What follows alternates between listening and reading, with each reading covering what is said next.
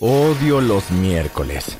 Los miércoles tengo que estar en el trabajo a partir de las 6 de la mañana y luego llego a casa a las 9 y 30 de la noche porque tengo que ir a mis tres empleos. Lo peor es que al volver a casa me tengo que poner a cocinar porque tengo cuatro bocas que alimentar. No, no soy una madre soltera que tiene tres trabajos para mantener a sus hijos. Soy un joven de 18 años que mantiene a su familia enferma. Asegúrate de dar me gusta y suscríbete al canal y toca la campana de notificación para que nunca te pierdas de nuestras locas historias. Tan pronto como llego a casa, tengo cuatro adultos rodeándome pidiéndome dinero. Mis hermanos y mis papás. No se están aprovechando de mí, no te preocupes de eso. ¿Cómo se sintieron hoy tus muñecas, mamá? ¿Y tu espalda, papá? Les pregunto a mis padres. Mis padres y mis hermanos padecen una enfermedad crónica que les afecta las articulaciones y no pueden trabajar. Es genético, pero afortunadamente no me tocó. Si no fuera por mí, mi familia estaría perdida. Empecé a contarles sobre el día en que había pasado mientras preparaba sándwiches a todos, pero dejaron de prestarme atención en el momento en que les dije que no tenía dinero para gastar esta semana. A veces me cansaba de esta situación, pero mi familia me había cuidado toda la vida, hasta que enfermaron. Sí, tenía que lidiar con personas que me gritaban todo el día, que querían hablar con mi gerente, pero antes tenía maestros gritándome, así que no era una gran diferencia. Al día siguiente me sentía fatal después del turno en la oficina. Me acababan de despedir de mi empleo mejor pagado y solo me quedaban dos. Estaba estresado. ¿Tendría que conseguir dos trabajos más para ganar la misma cantidad de dinero? Caminaba a casa sintiendo el terrible calor del verano cuando vi una pelota rodar en la calle. Una niña corrió tras de él. Era adorable, tenía tal vez cinco años. Siempre quise una hermana pequeña con la cual ser un buen hermano mayor. Me congelé cuando vi un autobús acercándose a la chica a toda velocidad. No tendría tiempo de frenar por completo antes de golpearla, así que corrí hacia ella y la empujé fuera del camino. El autobús me arrojó lejos, pero la niña parecía segura. Todo me dolía. Me golpeé la cabeza y mi visión comenzó a oscurecerse. Lo último que vi fue un par de elegantes tacones altos saliendo de una limusina, y escuché a la niña decir, Mami. Me desperté probablemente horas después en el hospital. Se veía diferente.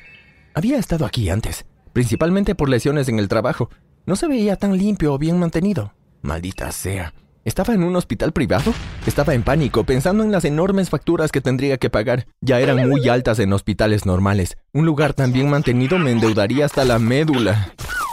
La puerta de mi habitación se abrió y entró una doctora. Me explicó lo que había sucedido y que me había roto las costillas y la clavícula, además de sufrir un grave traumatismo en la cabeza. No salten delante de un autobús, niños.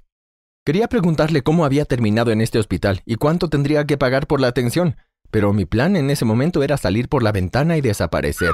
La puerta se abrió de nuevo y escuché el ruido de tacones contra el piso. Entró una mujer alta y elegante. Parecía tener la edad de mi madre, pero era asquerosamente rica. La doctora nos dejó solos y miré a la mujer, que estaba al borde de las lágrimas. Ella se abalanzó sobre mí y me abrazó con fuerza. Salvaste a mi pequeña, gritó en mi oído. Solo le di una leve sonrisa y dije, no hay problema. Quiero decir, ¿qué más se suponía que tenía que decir? La puerta se abrió de nuevo y entró un hombre alto, de la edad de mi padre, vestido con traje de aspecto caro. Pasó su brazo alrededor de la mujer, lo que me dijo que estaban casados.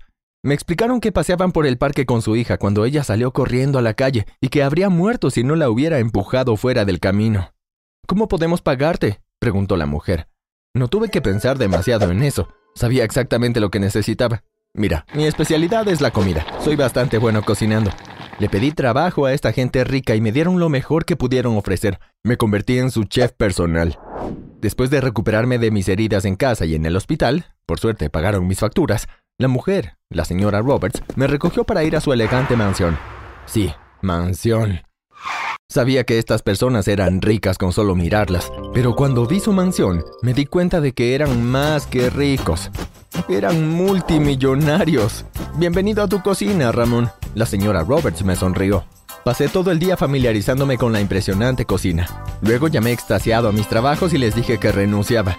Mi primer desafío real en la casa de los Roberts fue preparar una fiesta que estaba organizando. Me las arreglé para convencer a mi familia de trabajar en la fiesta y hacer pequeñas cosas como repartir bocadillos. Creo que lo hicieron simplemente porque querían ver si estaba mintiendo sobre el trabajo. La señora Roberts entró a la cocina y me dijo que los camareros que traje no estaban por ningún lado, así que fui a buscarlos. Estaban parados en el agua helado en el patio trasero. Cuando papá me vio, se asustó y resbaló. La sangre desapareció de mi cara cuando escuché el hielo romperse. En un abrir y cerrar de ojos, mi familia se hundió en el agua helada. Corrí a buscar a alguien que me ayudara y llamé a una ambulancia. Mi familia era extremadamente sensible a las bajas temperaturas por su enfermedad. Estaba en el hospital con ellos cuando entró el médico. Inmediatamente me acerqué a él y le pregunté, ¿estarán bien? ¿Sufrirán alguna complicación? El médico me miró perplejo. ¿Enfermedad? Todos están sanos. Lo único que pueden necesitar es un poco de ejercicio. Mi mente se quedó en blanco. ¿Qué acababa de decir? ¿Me mintieron? ¿Mintieron sobre estar enfermos? Podía sentir mi sangre hirviendo. No me importaba que estuviéramos en un hospital. Iba a provocar una escena. ¿Me han estado explotando desde que tenía 14 años? Les grité. Grité muchas cosas, pero esta no es la parte más importante de mi historia. Los Roberts me trataron asombrosamente. Se encariñaron conmigo y empezaron a comprarme cosas.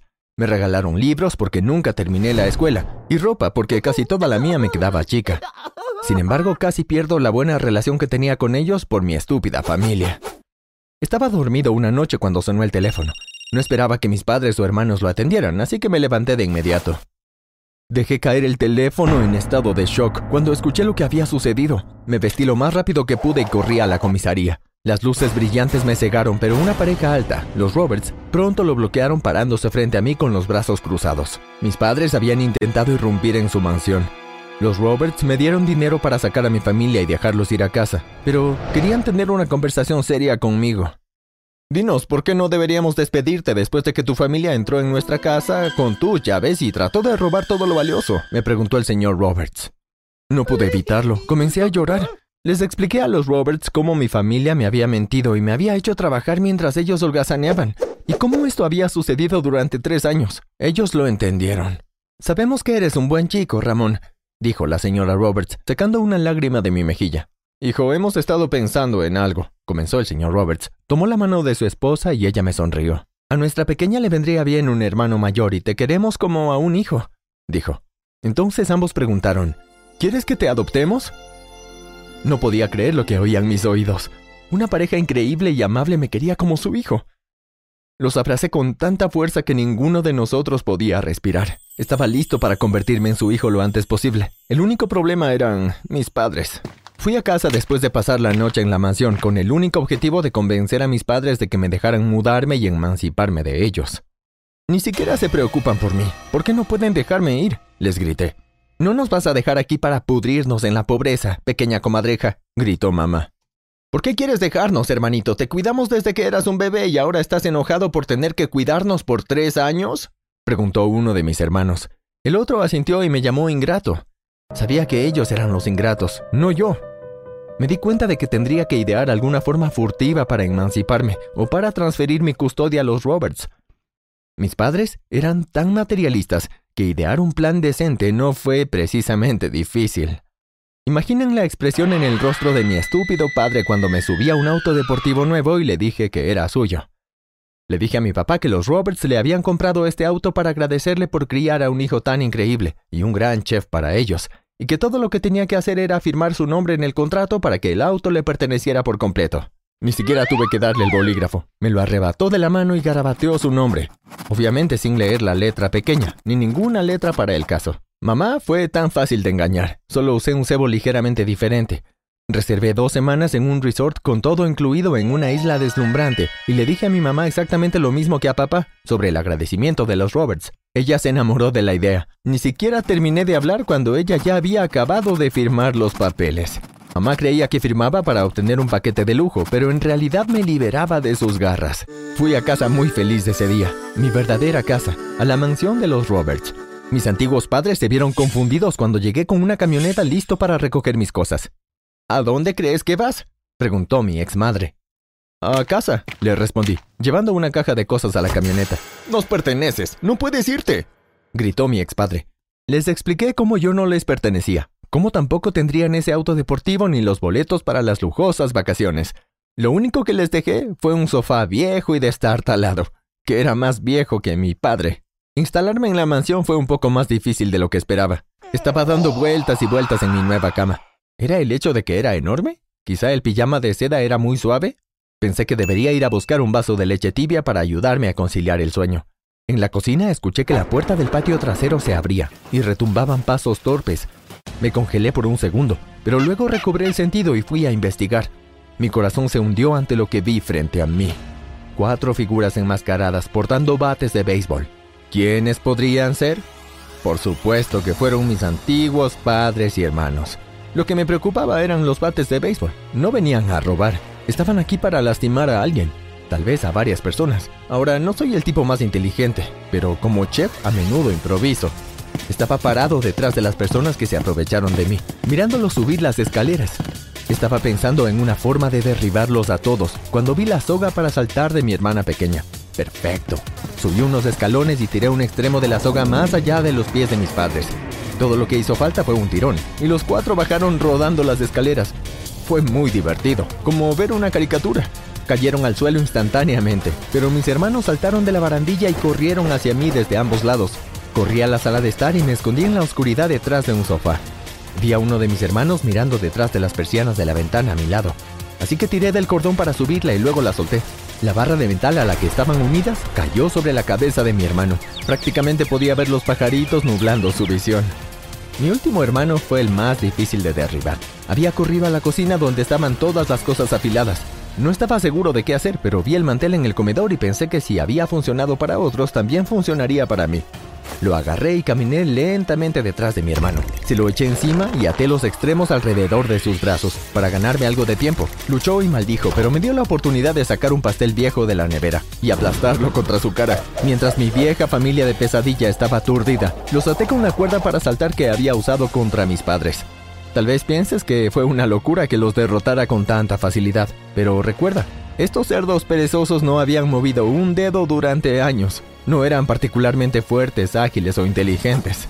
¿Sabes qué fue lo más divertido? Ver los rostros pálidos de mi familia abusiva cuando fueron sentenciados por haber intentado entrar múltiples veces a una propiedad. Ahora duermo como bebé todas las noches y a veces conduzco a la prisión local para visitar a mi familia. Me aseguro de llevar mi mejor traje y mi reloj más caro.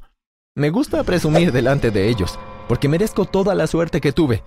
Mamá se pone furiosa cuando ve mis manos perfectamente cuidadas. Oye, los hombres también pueden hacerse la manicura. Mis hermanos se ven especialmente enojados cuando ven toda mi ropa fina y cara. Cosas que podrían haber pagado si hubieran trabajado. Papá se ve como si acabara de morder un limón cuando ve mis relojes y las llaves de mis autos. Todavía conduzco en el auto con el que engañé a papá. Se siente increíble llevar a mi nueva familia a la playa con mi boleto dorado.